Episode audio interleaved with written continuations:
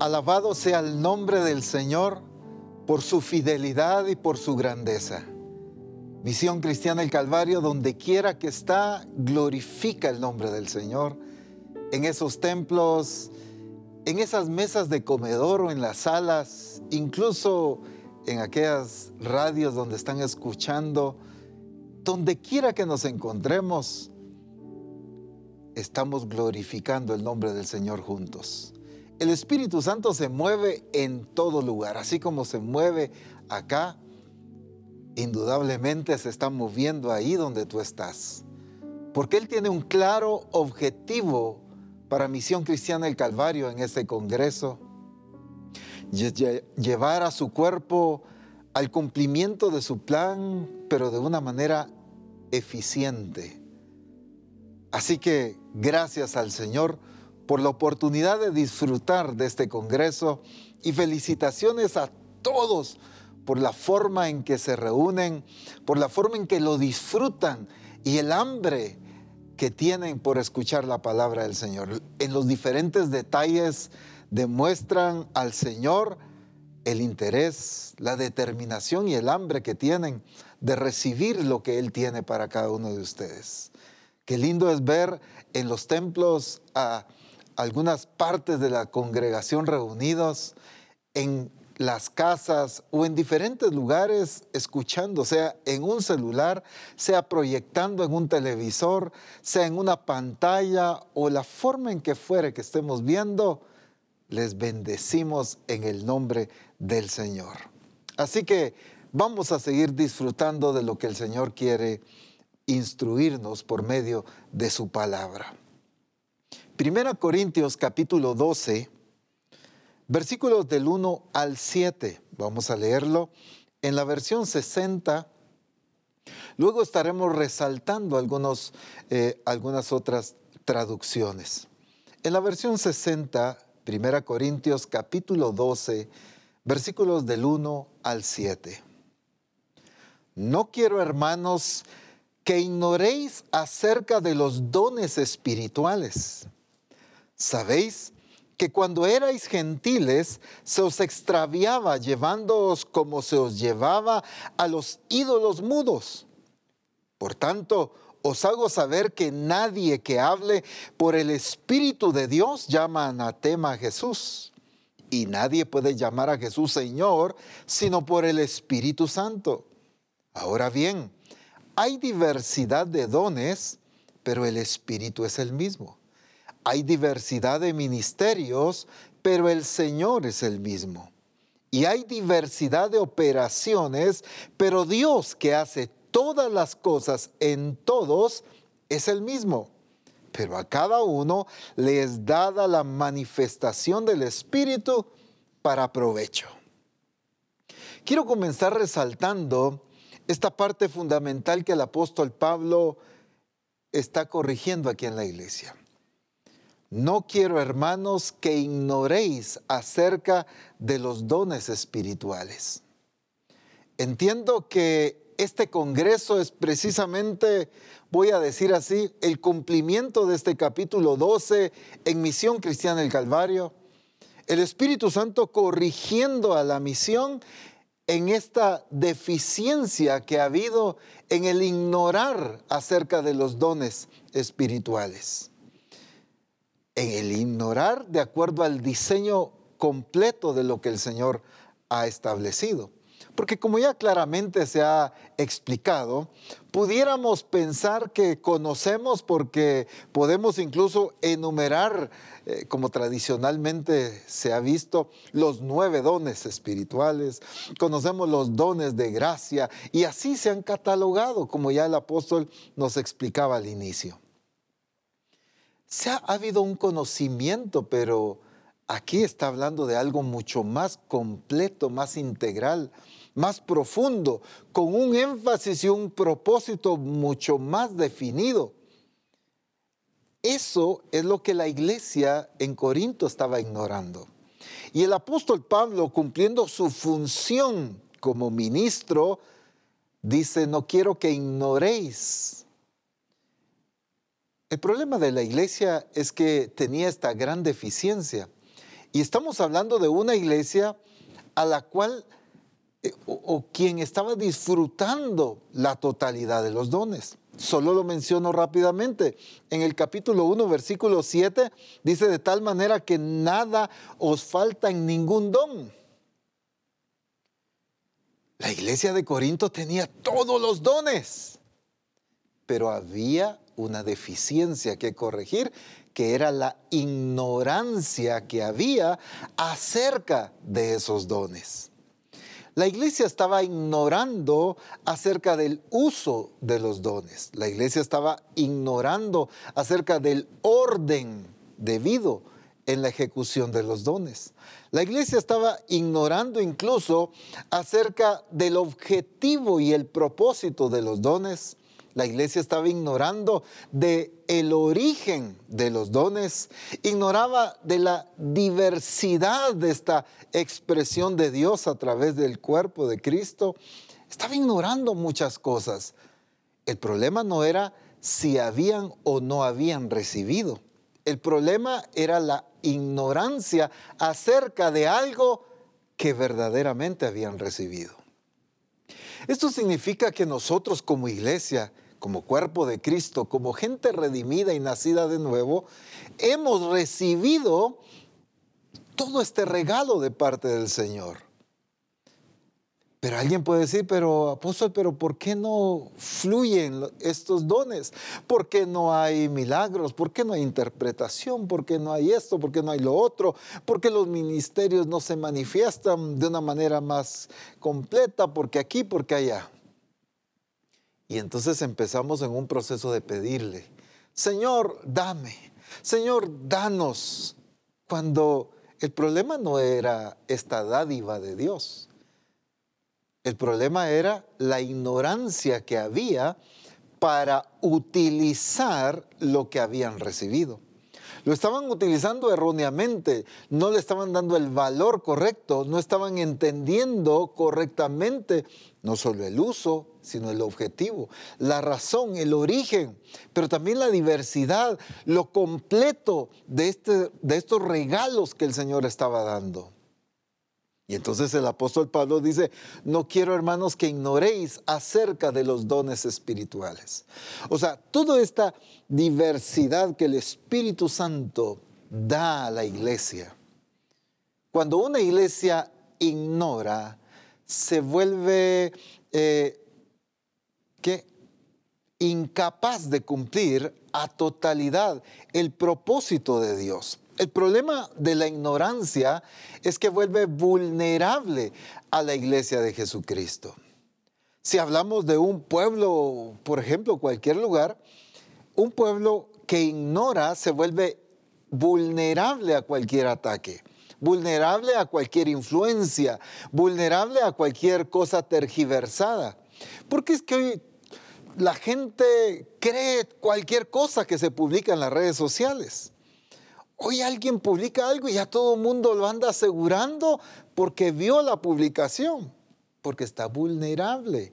¿Por qué está vulnerable? Por la ignorancia que hay de quizá un acontecimiento real, una información correcta, genuina. Ahora que estamos experimentando esta situación de pandemia, miren cuánta ignorancia se ha corrido por las redes sociales cuántas noticias erróneas, cuánta falsedad que acerca de la enfermedad, que acerca de la vacuna, que acerca de los cuidados, y se corre cualquier tipo de noticias. ¿Qué es el problema? ¿Por qué el pueblo, hablando a nivel general, por qué la gente es tan vulnerable a una información falsa? Por causa de ignorar. La ignorancia entonces vuelve vulnerable. Y una iglesia que ignore acerca de los dones espirituales es una iglesia vulnerable. Entonces, si algo el Espíritu Santo necesita corregir en nosotros, es esta deficiencia que hay del o de la falta de conocimiento de los dones espirituales. Pero me encanta cómo el apóstol Pablo Primero establece esta deficiencia, la ignorancia, pero luego, antes de explicar a plenitud o, de una manera tan preciosa la vida de cuerpo y la función de todos estos dones, hace una aclaración. Y dice, sabéis que cuando erais gentiles se os extraviaba, llevándoos como se os lleva a los ídolos mudos. Por tanto os hago saber que nadie que hable por el Espíritu de Dios llama anatema a Jesús. Y nadie puede llamar a Jesús Señor sino por el Espíritu Santo. Y entonces hay otra cosa aquí que el apóstol Pablo necesita corregir, necesita enseñar para poder entender la realidad y la efectividad de los dones. Y es la vida en el Espíritu Santo la vida bajo el gobierno del Espíritu Santo. Y entonces para él corregir la ignorancia, primero tiene que establecer el gobierno del Espíritu en la iglesia. Por eso dice, recuérdense que antes, voy a decirlo así, cuando erais gentiles, o sea, cuando no se habían convertido a Cristo, ustedes eran conducidos a adorar ídolos. Entonces estaban siendo gobernados, estaban siendo dirigidos a algo contrario a la voluntad de Dios. Pero ahora quien es guiado por el Espíritu jamás puede llamar anatema a Jesús. Y el que tiene el Espíritu y dirigido por el Espíritu es capaz de llamar a Jesús Señor. Entonces el apóstol Pablo está llevando a la iglesia a un entendimiento de la vida de gobierno en el Espíritu Santo. Qué importante es entender esta vida que el Espíritu Santo da a la iglesia. Claramente la escritura hace énfasis en que hemos recibido la vida nueva por medio del Espíritu Santo. Los que hemos recibido esa vida, el Espíritu Santo debemos andar, debemos caminar y ser gobernados por el Espíritu Santo. ¿Por qué? Porque Él es el que ha dado esa vida nueva. Entonces necesitamos entender que los dones espirituales van a poder funcionar correctamente cuando hay una iglesia bajo el gobierno del Espíritu Santo. Porque es él el que reparte, es la expresión de Cristo mismo, por lo tanto cualquier acción fuera de gobierno es una acción contraria a la expresión de cuerpo. Entonces, todo tiene que encajar en el gobierno del Espíritu. Ahora, el problema es que cuando hablamos de gobierno, eh, lo primero que se nos viene son directrices, son órdenes, son mandatos. Y obviamente incluye esto. Pero cuando hablamos del gobierno del Espíritu, no estamos hablando solo de, de, órdenes que el Espíritu Santo da, sino estamos hablando de la vida misma de Cristo puesta en nosotros. La forma en que el Espíritu Santo gobierna a la iglesia es a través de la nueva vida en Cristo Jesús, porque esa nueva vida es la que rige esa nueva vida es la que establece la conducta de la iglesia. El problema es una iglesia que quiere seguir viviendo a su antojo, a su decisión, a como le parece, a como se siente más cómodo. Pero esa no es la vida en Cristo. Esa quizás sea una religiosidad que alguien no quiere soltar. Pero a la vida que el Espíritu Santo introduce es una vida expresando la plenitud de Cristo. Por lo tanto, esa vida expresando la plenitud de Cristo es la que rige, es la que establece la conducta, la forma de pensar, la forma de hablar, la forma de expresarse. Entonces, el gobierno del Espíritu Santo no es solo caer bajo una cuestión de leyes y directrices, es ser regidos por una nueva vida que es en Cristo Jesús, por supuesto. De modo que si alguno está en Cristo, nueva criatura es, dice la palabra. Las cosas viejas pasaron, he aquí todas son hechas nuevas. La nueva vida en Cristo entonces es la que el Espíritu Santo utiliza para regir, para gobernar. Porque ya claramente todos sabemos que una naturaleza carnal no puede sujetarse a la ley de Dios. Solamente la nueva naturaleza. Por eso es que es fundamental, indispensable, el morir a la vieja naturaleza y resucitar juntamente con Cristo a una nueva vida. Y en esa nueva vida es el Espíritu Santo que le imparte, es el Espíritu Santo que nos introduce al cuerpo, como dice 1 Corintios 12, entonces allí se establece el gobierno. El asunto que cuando hablamos de dones, y como ya lo explicaron anteriormente, no estamos hablando de estos nueve dones que tradicionalmente conocemos. Estamos hablando de toda esa plenitud de Dios manifestada a través de su Espíritu y revelada a través del cuerpo de Cristo. Cuando estamos hablando de esta vida de cuerpo, una iglesia manifestando a Dios y revelando a Dios por medio de cada expresión de Dios por medio de este cuerpo. Ya claramente se nos explicó hoy en la mañana que el cuerpo es la expresión de la persona. Si quiero comer, si quiero correr, si quiero hacer una tarea, ¿cómo se expresa una persona a través del cuerpo? ¿Cómo se expresa Cristo a través de su cuerpo? El problema es que todavía seguimos entendiendo algunas cosas como místicas, como representativas. Ya el Señor nos ha venido corrigiendo muchas cosas. Por ejemplo, cuando hablamos del bautismo, algunos decían, bueno, pues es, esto representa. No, no, es que no representa, es un acto real. El nuevo nacimiento es morir, y resucitar juntamente con Cristo es un acto real, genuino que pasa en la vida del cristiano. El problema es que se nos metió que todo era una representación. Es que cuando participamos del pan y de la copa, pues esto representa. No, no, es que no es un símbolo, es realmente el cuerpo y la sangre de Cristo. Entonces lo mismo es, la vida de cuerpo no es un símbolo, no es una representación, no es una, algo imaginario de Cristo. No, no. Es el cuerpo de Cristo. Cuando la escritura dice que la iglesia es el cuerpo de Cristo, es porque la iglesia es el cuerpo de Cristo. Punto. No es que creo yo que significa eso. No es como lo interpreto yo. No es a mí se me hace que es tal. No, es lo que la escritura dice. La escritura dice que la iglesia es el cuerpo de Cristo. La escritura dice que por un espíritu fuimos todos introducidos al cuerpo de Cristo. Es porque así es. Entonces, ¿cómo se va a expresar Cristo?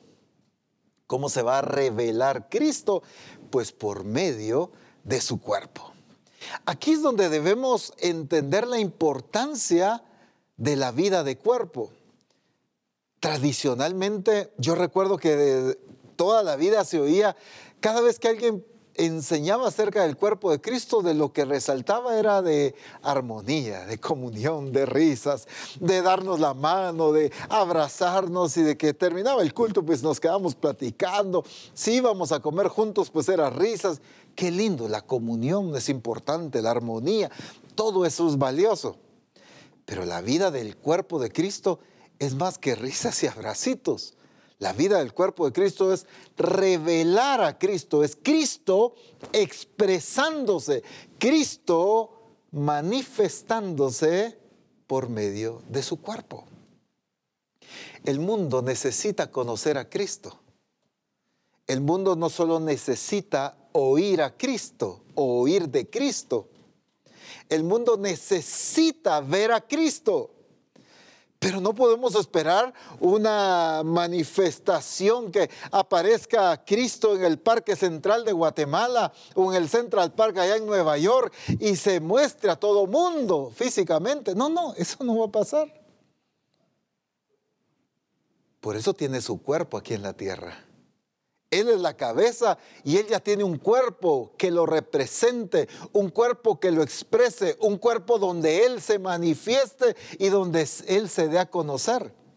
Pero mientras ese cuerpo siga ignorando, entonces es vulnerable.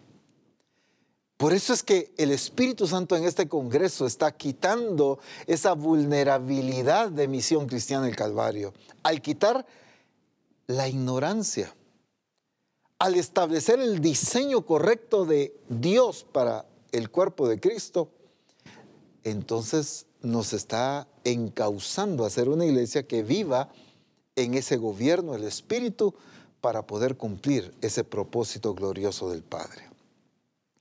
Es que tenemos que entender que el objetivo de Dios, o bueno, uno de los objetivos que quiero resaltar hoy, a través del cuerpo de Cristo es revelarse, es darse a conocer. Quiero que me acompañen siempre a 1 Corintios capítulo 12, pero vamos a leer versículos 4 al 7 en la versión Message, por favor. Voy a dar un tiempito ahí para que usted lo busque, traduzca esta versión, aunque pues va a salir ahí en pantalla, usted lo puede leer ahí, pero me interesa que todos puedan leerlo detenidamente. No se adelante, no se quede atrás, vaya eh, leyendo en el ritmo correcto para poder entender los énfasis. Los diversos dones de Dios se reparten por todas partes, pero todos se originan en el Espíritu de Dios. Los diversos ministerios de Dios se llevan a cabo en todas partes, pero todos se originan en el Espíritu de Dios. Las diversas expresiones del poder de Dios están en acción en todas partes, pero Dios mismo está detrás de todo. Y aquí es donde quiero hacer el énfasis hoy. A cada persona, escuche bien, se le ha dado algo que hacer, y oiga bien, que muestra quién es Dios. Voy a volver a leer esta parte. A cada persona se le ha dado algo que hacer que muestra quién es Dios.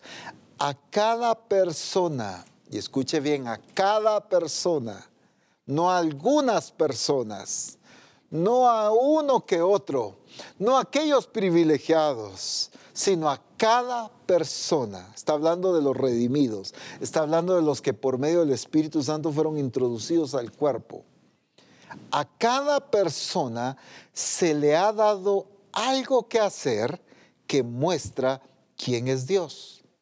Todos participan, todos se benefician. Todos participan y todos se benefician, pero todos participan en qué? Todos se benefician de qué? De un cuerpo llevando a cabo estas acciones que muestran quién es Dios. Bueno, voy a seguir haciendo énfasis en esto, solo déjenme leerlo en la PDT también. Palabra de Dios para todos, solo voy a resaltar el versículo 7. 1 Corintios 12, 7 en la PDT. El Espíritu se muestra de manera diferente en cada uno para beneficio de todos. El Espíritu se muestra de manera diferente. Ok. En la versión Message encontramos que a cada uno se le dio algo que hacer, una acción. No es algo que sentir, no es algo, eh, no es un título, no es un trofeo que guardar. Es una acción que realizar. Escuche bien.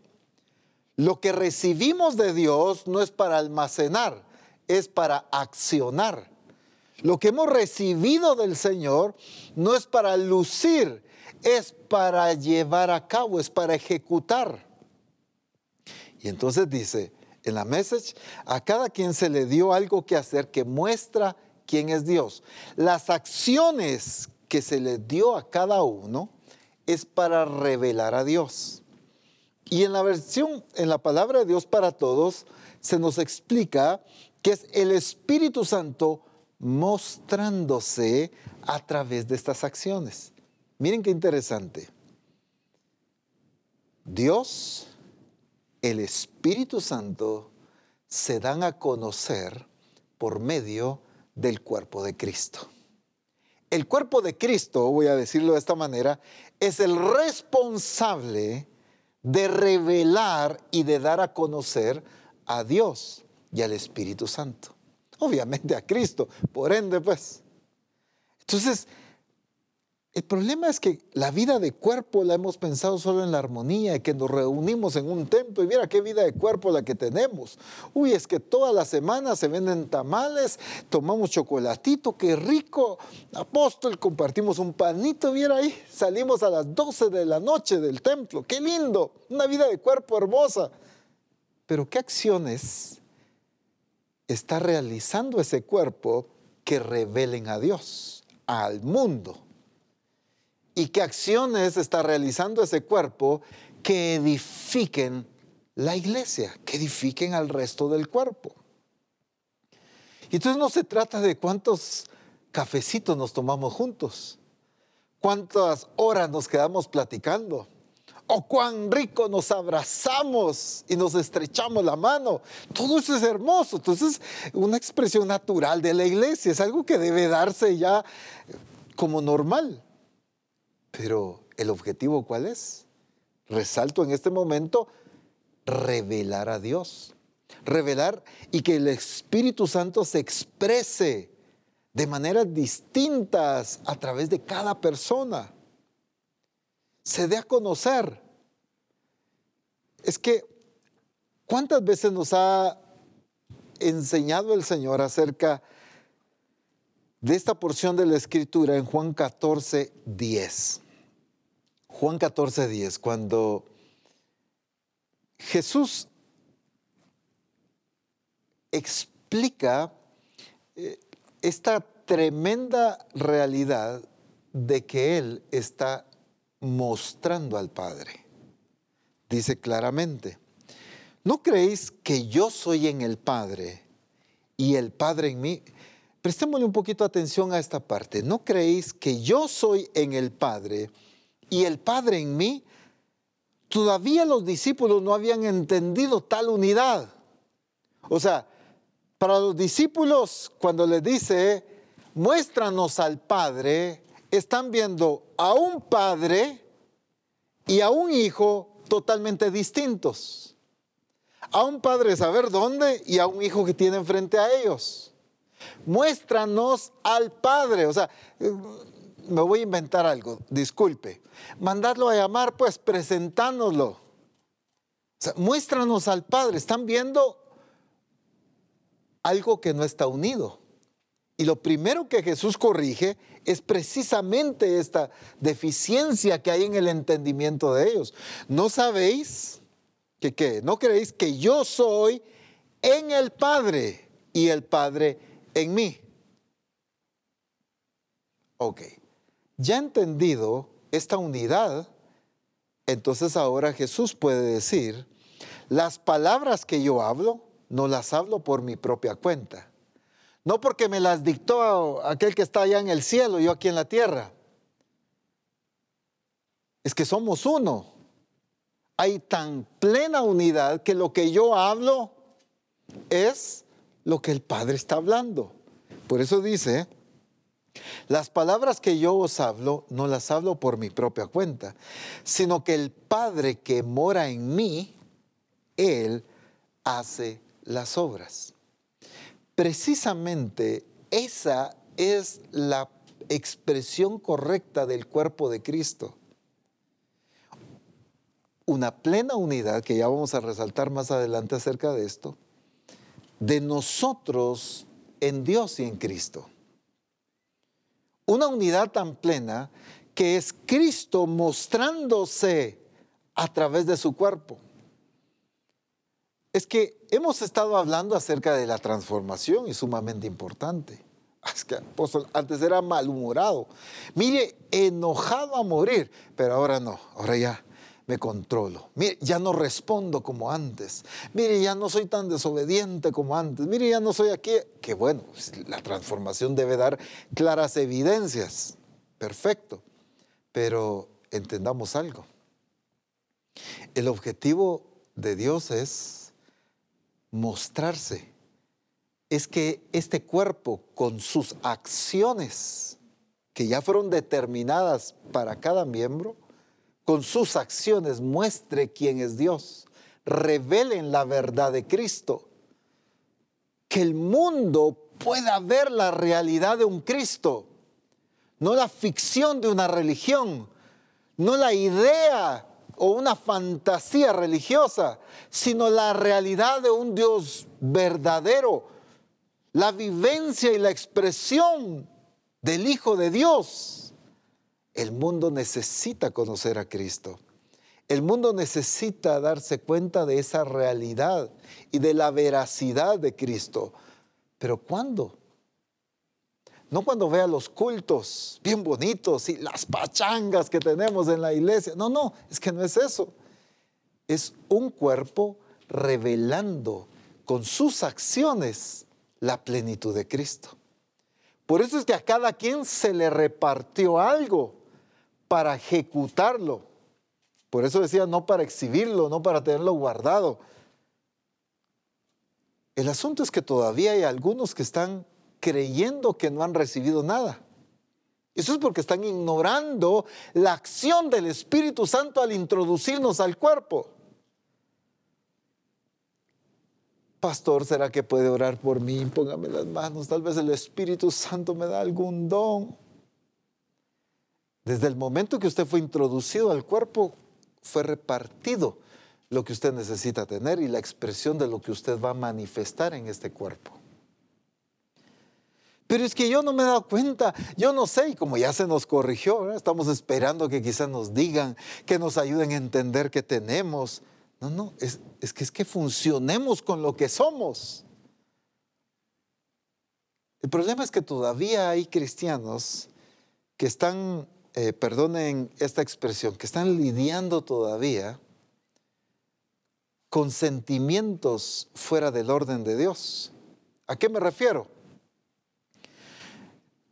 Señor, es que yo no me siento útil. Cámbiame, Señor, yo me quiero sentir útil. Ayúdame, Señor, yo me quiero sentir importante en tu cuerpo. Yo me quiero sentir... Ah, todavía están pidiéndole a Dios que cambie la forma en que se sienten. Déjame decirte algo claramente. Mientras tú no hagas lo que Dios te diseñó para hacer, no vas a dejar de sentirte inútil. Porque la única manera de sentirte útil es haciendo lo que ya eres. Escucha bien, es haciendo lo que ya eres. Eres un miembro del cuerpo de Cristo. Pero estamos esperando que Él cambie la forma en que me siento para poder accionar. No, no, hay que accionar y entonces vamos a ver lo útiles que somos en Cristo. Pero primero que queremos que nos cambie el sentimiento.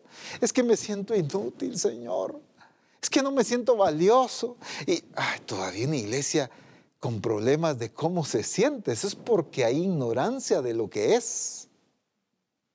Necesitamos corregir esta deficiencia para poder ser un cuerpo que cumpla eficientemente su función precisamente lo que el Espíritu Santo se propuso en este Congreso. Un cuerpo de Cristo desenvolviéndose y accionando eficientemente. O sea, sin esas deficiencias. Y una de esas deficiencias es la ignorancia. El ignorar que soy yo. El ignorar lo que Dios me dio el ignorar el objetivo de por qué me lo dio, el ignorar lo importante que soy dentro del cuerpo de Cristo. Esa es una deficiencia que hoy en el nombre de Jesús tiene que ser inmediatamente corregida.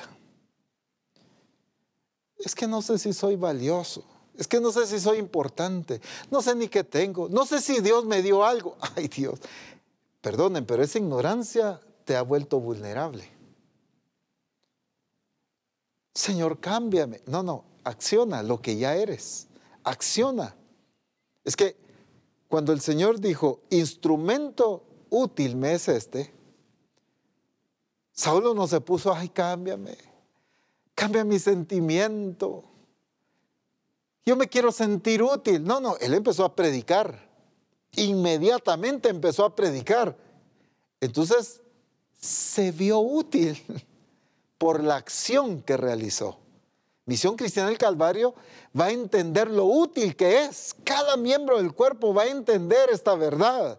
Lo útil que es cuando accione lo que es.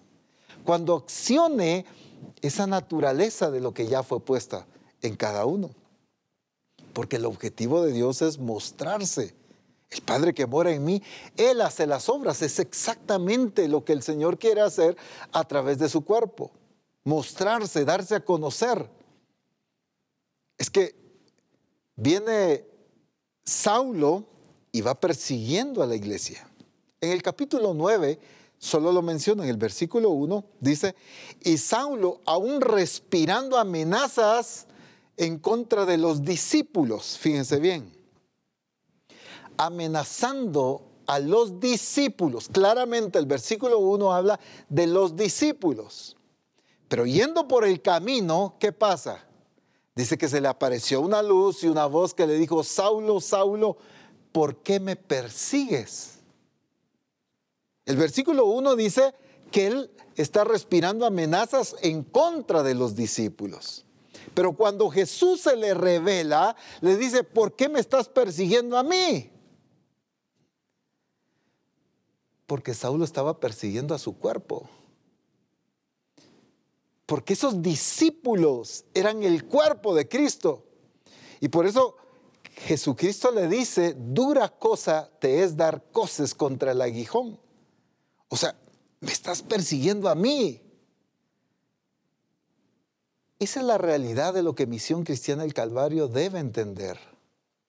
Cuando nosotros vemos al cuerpo de Cristo, debemos ver a Cristo mismo. Cuando nosotros tratamos con el cuerpo de Cristo, debemos saber que tratamos con Cristo mismo. Por eso es que habla de el amarnos unos a otros. En esto conocerán que sois mis discípulos, en que os améis los unos a los otros. Pero una iglesia que todavía tiene envidia, que todavía hay celos, que todavía hay contiendas, esa iglesia no puede estar actuando como cuerpo de Cristo. Esa iglesia está ignorando la realidad del cuerpo de Cristo. Lo que le pasaba exactamente a la iglesia de Corinto. Por eso el apóstol Pablo tiene que corregir en el capítulo 11 el entendimiento de la vida de cuerpo. Ellos llegaban y se reunían y comían y cada quien comía y velaba, como decimos tradicionalmente, por sus propios intereses. Si comían los demás, bueno, y si no, no. Y el apóstol Pablo les dice, se reúnen para lo peor, no para lo mejor. ¿Acaso no tienen casa donde comer? Porque ellos estaban ignorando sus acciones, siempre eran pensando en ellos, pero no en la unidad de cuerpo. Y entonces venían, comían y participaban del pan, participaban de la copa, pero ignorando al cuerpo de Cristo no tomando en cuenta, no considerando a los demás. Y esa falta les estaba siendo considerada como pecado y con consecuencias graves. El apóstol Pablo por eso les dice, por eso es que hay algunos enfermos entre vosotros, incluso algunos ya duermen. ¿La consecuencia de qué? De que ellos estaban viviendo una vida cristiana, voy a decir así, pero sin considerar que eran parte de un cuerpo. Miren qué interesante. El apóstol Pablo tiene que revelar la realidad de el cuerpo de Cristo. Recordemos que cuando Jesús se reúne con sus discípulos, eh, comparte la copa, parte el pan, participan de la cena del Señor y Él establece esto, pues no había sucedido la crucifixión. El Señor está preparando y está anunciando lo que va a pasar. Y dice, bueno, hagan memoria de esto, de lo que va a pasar. Está inmediato a pasar. Pero el problema es que la iglesia se quedó recordando ese acto. Pero el apóstol Pablo, ya más adelante aquí en el capítulo 11, ahora tiene que establecer Él no enseña esto en la iglesia porque lo oyó en prédicas. Claramente en el capítulo 11 dice el apóstol Pablo que lo recibí del Señor, dice. En unas traducciones dice el Señor mismo me enseñó. Cristo le tuvo que enseñar al apóstol Pablo la realidad de ese acto realizado allá con los discípulos, pero ahora bajo un contexto de vida de cuerpo. Entonces la iglesia cuando participaba de la cena del Señor, debía considerar el cuerpo y debía entender que eran uno ahora y no solo recordar un acto histórico. ¿No es cierto que muchas veces nosotros cuando participamos de la cena del Señor decimos, bueno, recordemos la obra de Cristo y, ay, sí, Cristo murió por nosotros, qué lindo. Y recordamos a ese Cristo allá crucificado, a ese Cristo allá eh, todavía sufriendo y recordamos y lo tenemos. No, no, pareciera como que estamos reviviendo algunos aspectos de otras religiones. A ese Cristo todavía ahí sufriendo, todavía colgado en el madero. No, no, es que no está colgado en el madero. Murió pero se levantó al tercer día y ahora está sentado a la diestra de Dios Padre. Entonces no es recordar ese Cristo allá, es recordar que por lo que hizo allá, ahora somos uno. Ya voy a explicar un poquito de esto. Y entonces me encanta cómo el apóstol Pablo corrige desde el capítulo 10 hasta el capítulo 14, está corrigiendo la vida de cuerpo en la iglesia un entendimiento completo de expresión y de la importancia de una manifestación del cuerpo de Cristo. Un cuerpo que revele a Cristo. Un cuerpo, voy a decir así, donde Cristo se exprese y se manifieste al mundo. No una congregación que solo esté esperando beneficios. No una congregación que solo esté esperando qué Dios va a hacer por él.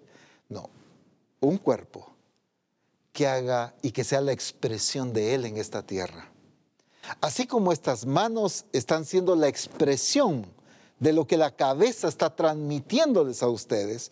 Por eso hay un énfasis en las manos, por eso hay un énfasis en los, en los pies, por eso hay un énfasis en el rostro, hay un énfasis en todo, porque hay un objetivo y cada parte del cuerpo está sirviendo para expresar el cuerpo y para alcanzar ese mismo objetivo. Así es Cristo. Él tiene un objetivo para las naciones.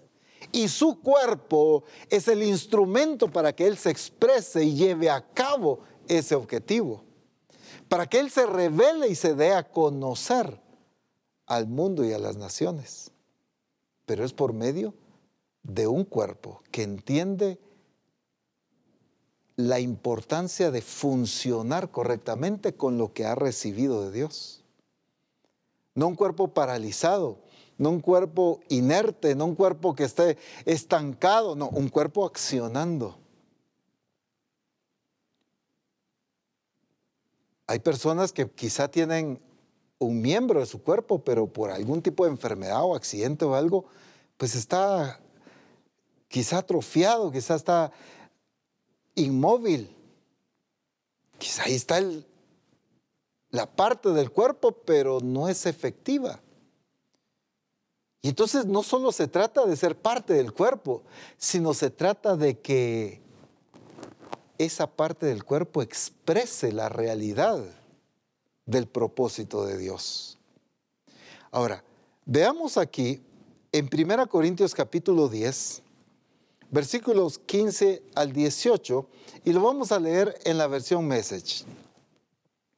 Primera Corintios 10, versículos 15 al 18 en la Message. Supongo que ahora me estoy dirigiendo a los creyentes que son maduros. Saque sus propias conclusiones. Cuando bebemos la copa de la bendición, ¿No estamos tomando en nosotros la sangre de la vida misma de Cristo? ¿No pasa lo mismo con la rebanada de pan que partimos y comemos? ¿No tomamos en nosotros el cuerpo la vida misma de Cristo? Debido a que hay un pan, escuche bien esto, y es la parte que quiero hacer mucho énfasis. Nuestra multiplicidad se vuelve unicidad. Cristo no se fragmenta en nosotros, más bien nos unimos en Él. No reducimos a Cristo a lo que somos, nos eleva a lo que es. Esto es básicamente lo que sucedió incluso en el antiguo Israel. Aquellos que comieron los sacrificios ofrecidos en el altar de Dios entraron en la acción de Dios en el altar. Vuelvo a resaltar esta parte nuevamente. Debido a que hay un pan, nuestra multiplicidad se vuelve unicidad. Cristo no se fragmenta en nosotros, más bien nos unimos en Él. No reducimos a Cristo a lo que somos, nos eleva a lo que es. Qué maravillosa esta porción de la Escritura. Hay dos palabras que quizá para muchos nos sea un poquito difícil entender, multiplicidad y unicidad. Multiplicidad está hablando de la existencia de un gran número de cosas de la misma especie. Bueno, todos los discípulos, la cantidad, una gran cantidad de discípulos de Cristo tienen la misma naturaleza. Esa multiplicidad en Cristo se vuelve unicidad porque somos uno en Él. Somos uno en Él. Por la obra redentora de Cristo nos convertimos en un solo cuerpo. Claramente el apóstol Pablo en el capítulo 12 dice que siendo muchos miembros, somos un solo cuerpo. Así como nuestro cuerpo, pues tiene muchos miembros, es un solo cuerpo, así Cristo que siendo muchos miembros es un solo cuerpo. Multiplicidad convirtiéndose en unicidad. Déjeme usar una expresión así muy, muy común. Un montón de discípulos con la misma naturaleza de Cristo, pero en el cuerpo se convierten en uno solo. ¿Esto qué significa? Yo no puedo actuar entonces o vivir mi vida cristiana de una manera individual, independiente, sino siempre considerando el cuerpo de Cristo, siempre expresándome como cuerpo, no como individuo. ¿En qué sentido? De solo buscar mi beneficio, de solo buscar lo que yo quiero hacer, solo recibir lo que a mí me interesa. No, no.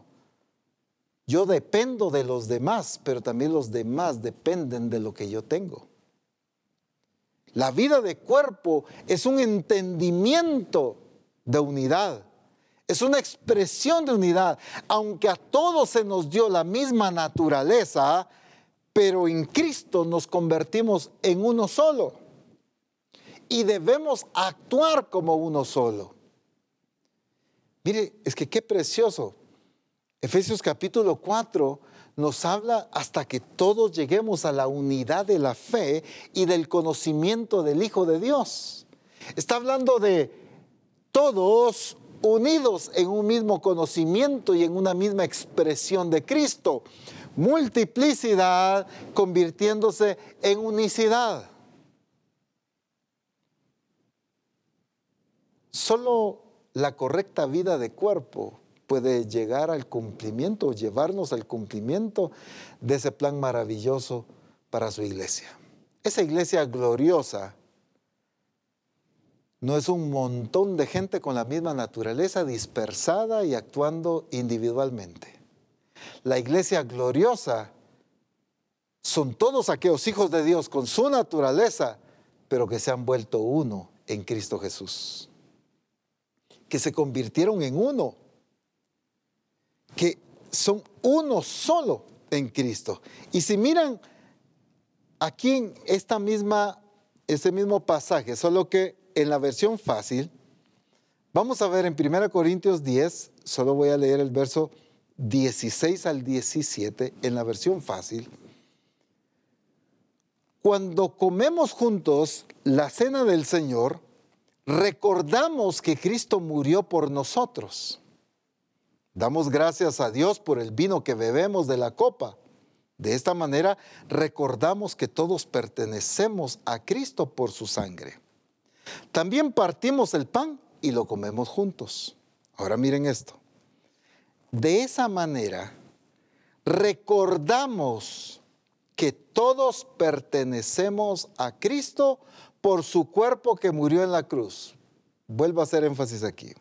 De esa manera recordamos que todos pertenecemos a Cristo por su cuerpo que murió en la cruz. Somos muchas personas, pero todos comemos parte de la misma rebanada de pan. Eso demuestra que somos un grupo de personas, pero pertenecemos juntos porque Cristo murió por nosotros.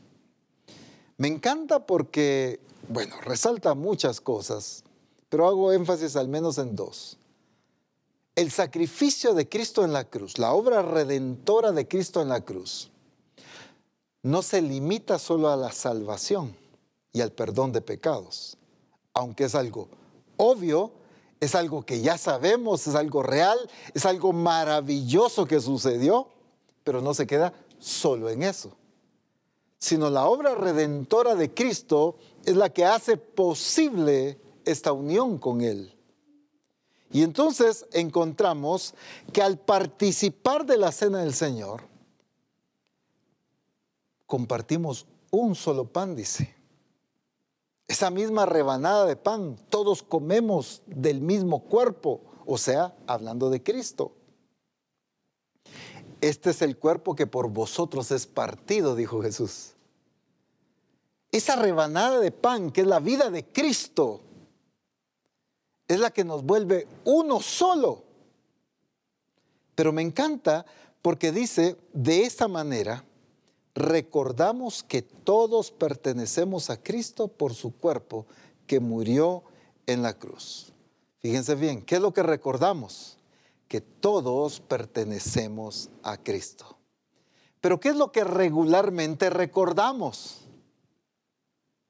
Es la acción realizada allá en la cruz. Pero no recordamos que por esa acción hay unidad en Cristo. No recordamos que por esa acción le pertenecemos a Cristo. Entonces necesitamos darle el valor y el sentido a la participación de la cena del Señor.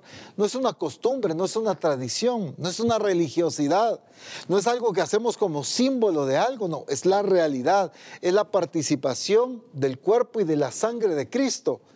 Nos alimentamos de Cristo mismo, pero ¿qué es lo que recordamos? Cuando dice la Escritura, es que la muerte del Señor anunciáis hasta que Él venga. O sea, ¿en qué sentido? No estamos recordando o anunciando un acto histórico. Nada más. Sino estamos anunciando la obra de redención por medio de la muerte de Cristo que ahora nos vuelve uno en Cristo. La obra de Cristo en la cruz del Calvario es mucho más que sencillamente perdonar pecados. Porque cuando lo hemos visto solo, limitado a eso, decimos, bueno Señor, perdona mis pecados. Ah, ya recibimos el perdón de pecados, nos sentimos contentos porque ya fuimos, eh, ¿qué? Justificados. Se quitó la condenación, estábamos destituidos de la gloria de Dios, pero ahora volvimos en amistad con Dios. Ah, asunto resuelto. Pero el problema es que empezamos a vivir como queremos.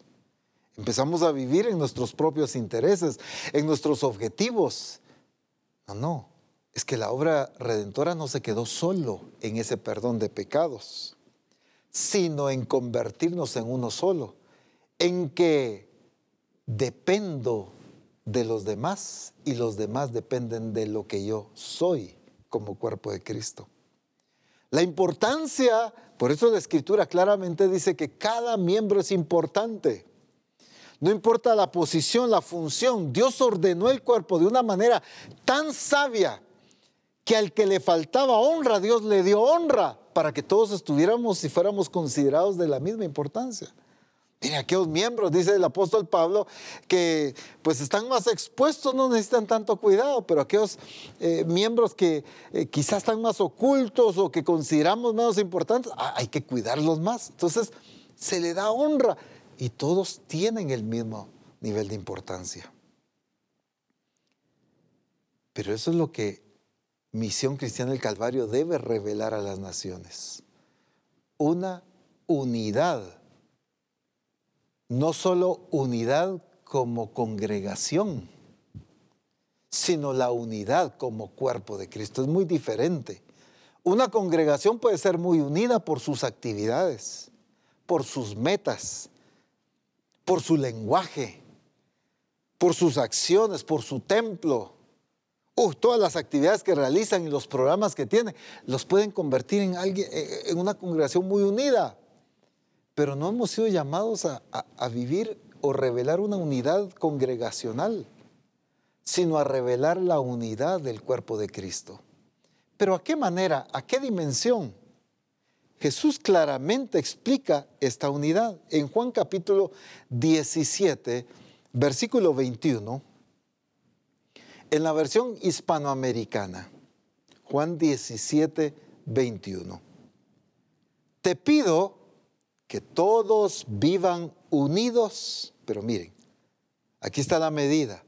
Como tu Padre estás en mí y yo en ti, que también ellos estén en nosotros. De este modo el mundo creerá que tú me has enviado. De este modo el mundo va a entender el objetivo de que Cristo vino a esta tierra, vivió como hombre, murió en la cruz y se levantó al tercer día. De esa manera el mundo va a entender el objetivo de la redención y la necesidad que el ser humano tiene de ser perdonado y alcanzado por Cristo. El mundo va a entender la razón de que por qué Dios envió a su Hijo. Pero ¿cómo? Por la unión que el cuerpo de Cristo va a revelar. Pero ¿qué clase de unión?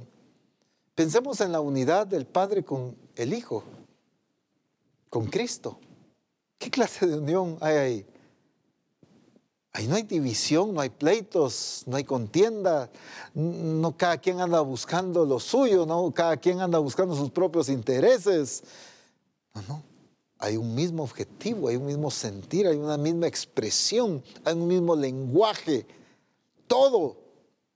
Hay una unidad plena. Y entonces Cristo dice, así exactamente como yo estoy en ti y tú estás en mí, así que ellos estén en nosotros. No está hablando de que ellos estén entre ellos, sino ellos en nosotros. La obra redentora de Cristo lleva a tal unidad, así como Cristo y el Padre, la iglesia con Dios, con Cristo y con el Espíritu Santo, totalmente unidos. Por eso es que el cuerpo de Cristo debe revelar esa unidad. Por eso debe mostrar con sus acciones con su estilo de vida, con su conducta, la verdad de Cristo. Misión Cristiana del Calvario fue escogida por el Señor como su iglesia y nos está dando este entendimiento para que revelemos a Cristo al mundo. Es que claramente en Hebreos nos explica cómo es que Dios habló por medio de profetas antes, pero ahora dice claramente, ahora nos ha hablado por medio de su Hijo. Pero ¿de qué concepto de que nos ha hablado por medio de su Hijo está mostrando la Escritura? En el versículo 3 ya explica, siendo el resplandor de su gloria y la imagen misma de su sustancia. No está hablando de palabras nada más está hablando de una expresión y de una manifestación plena. Cristo vino hablar de Dios, pero no solo con sus palabras, sino todo él hablaba de Dios. El problema de la iglesia es que solo sus palabras hablan de Dios, pero no toda la vida de la iglesia habla de Dios. Y toda la iglesia, todo el cuerpo de Cristo debe hablar de Dios. La unidad, el amor, la armonía, las acciones, la edificación. Es que tenemos que entender y sentarnos a corregirnos en esto. ¿Qué hemos estado haciendo cada uno? Misión Cristiana del Calvario tiene que votar la mentalidad de que necesita recibir. Miren, mucho cristiano mantiene esta posición. No es que a mí me ministra, es que yo soy el que necesito, que me alimenten, que me visiten, que me corrijan, que me instruyan. Yo necesito alimento, necesito ministración. Mire, necesito fortaleza. Y todo, todo el mundo necesita, necesita, necesita recibir y necesita recibir y quiere recibir y quiere recibir. No, no.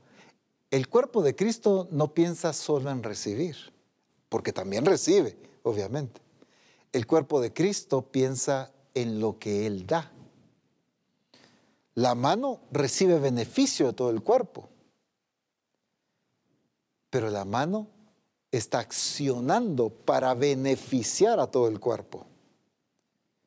El problema es que en esa mentalidad errónea, la iglesia se ha conformado solo a estar pendiente de lo que quiere recibir, de lo que sus necesidades, y nunca sale de esa mentalidad. Y una persona que solo piensa en lo que necesita recibir nunca se ve útil hasta que nosotros tomemos el papel que nos corresponde, ejecutando nuestra responsabilidad como cuerpo de Cristo, es que vamos a ver lo importante que somos en Cristo. Miren, el problema es que la religiosidad nos metió que lo importante es el profeta, el apóstol, el evangelista, el pastor, el maestro. esos son los importantes. Aquellos que hacen los milagros son los importantes, pero yo, mira aquí un hermano de la congregación Qué importante puedo ser yo. Pues sí, si eres parte del cuerpo de Cristo, eres igual de importante. Lo único es que quizá no estás cumpliendo lo que fuiste llamado a hacer. Ese es el problema. Entonces no se trata de quién es más importante, quién no es importante, si todos somos importantes en Cristo. En su cuerpo todos somos importantes. El asunto es, ¿qué estás haciendo tú con lo que fuiste llamado a hacer?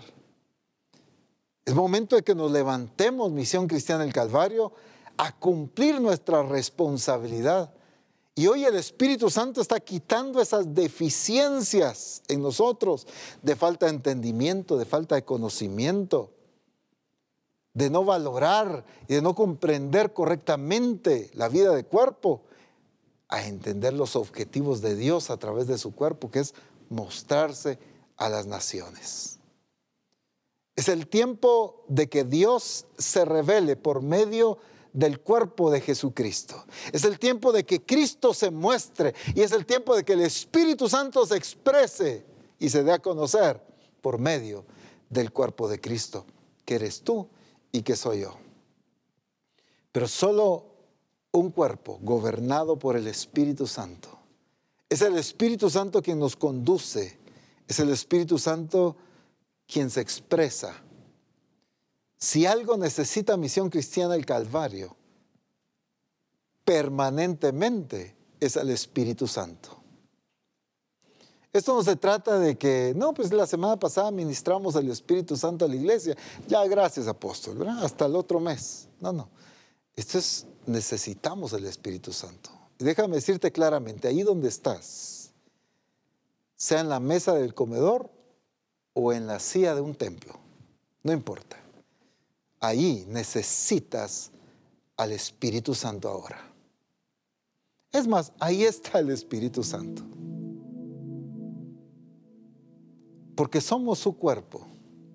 Y el objetivo es llevar a esa expresión y esa manifestación plena de Cristo a través de este cuerpo. Así que en el nombre de Jesús, ahí donde estás. El Espíritu Santo ha estado obrando desde antes que comenzara este Congreso, es indudable. Él no comienza a actuar con las prédicas. Es más, las predicaciones son el resultado del actuar de Él.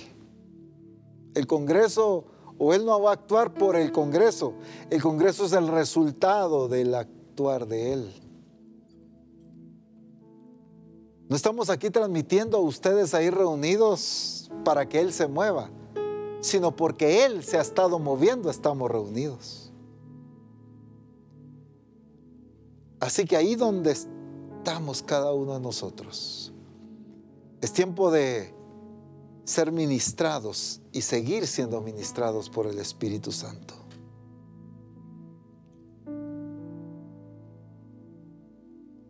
Habrán momentos donde se puedan imponer manos.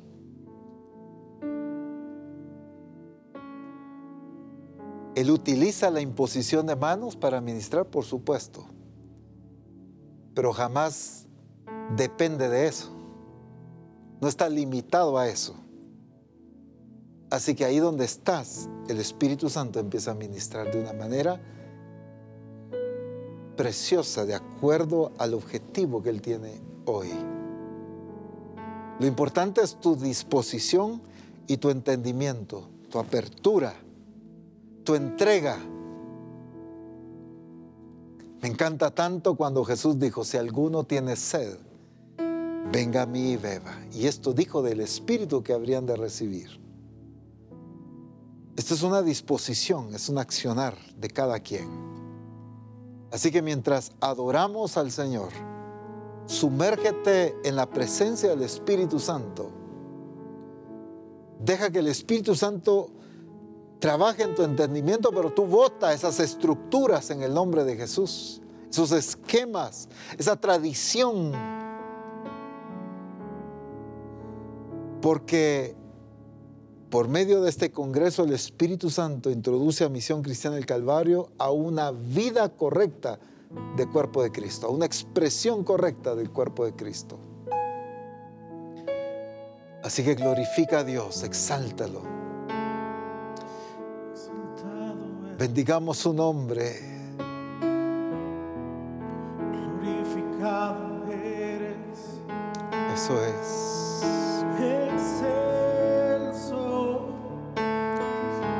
Glorioso su nombre. Eterno Señor. Él es glorioso y santo y sublime. inigualable Dios. Maravilloso. Inigualable Rey. Aleluya. Eso es. Toda misión cristiana del Calvario, ahí donde se encuentre, glorificando y exaltando el nombre del Señor. Eterno Señor. Es el Espíritu Santo quien ministra.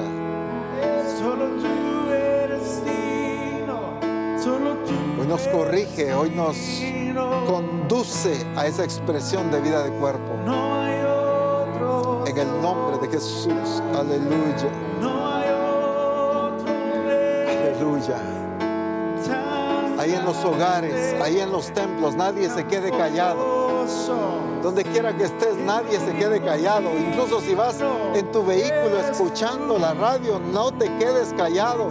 ¿Quién Donde quiera que estés, adora y glorifica el nombre del Señor. Exalta su nombre. Aleluya. Aleluya. Eres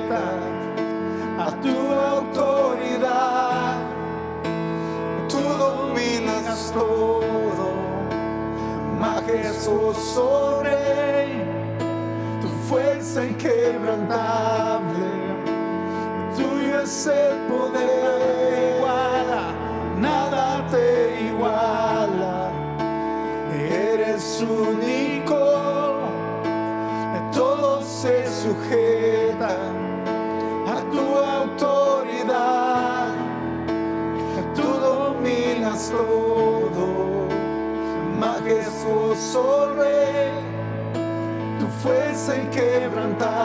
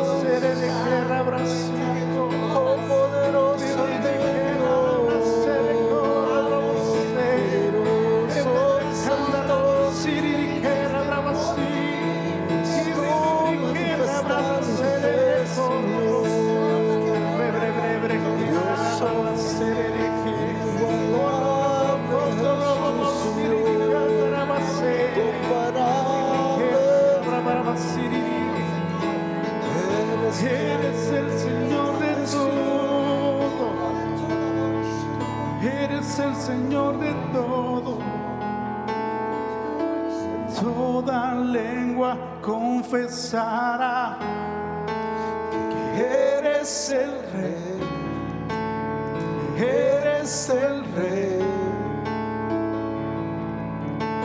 Toda lengua confesará.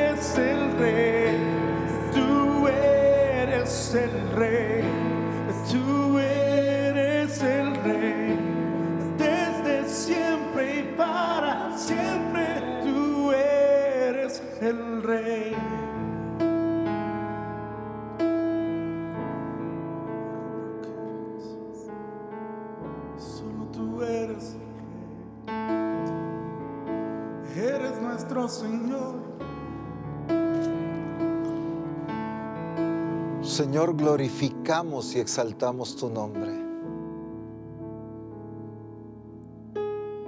Porque ha llegado el tiempo en que las naciones te conozcan a ti, te vean a ti, te escuchen a ti.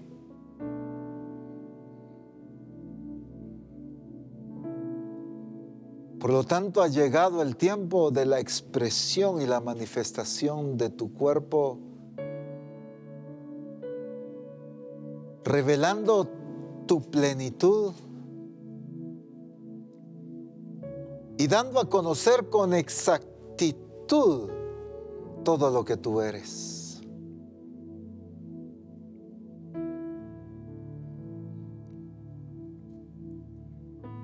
No será una expresión distorsionada, sino la revelación misma de Cristo a las naciones. Se verá en el amor, se verá en la unidad, se verá en el accionar, en la nutrición, en la edificación, en el alcance.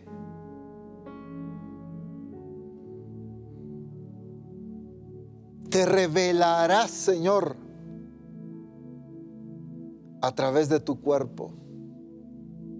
Hablarás, no solo a través de predicaciones, sino hablarás a través de la vida misma de tu cuerpo.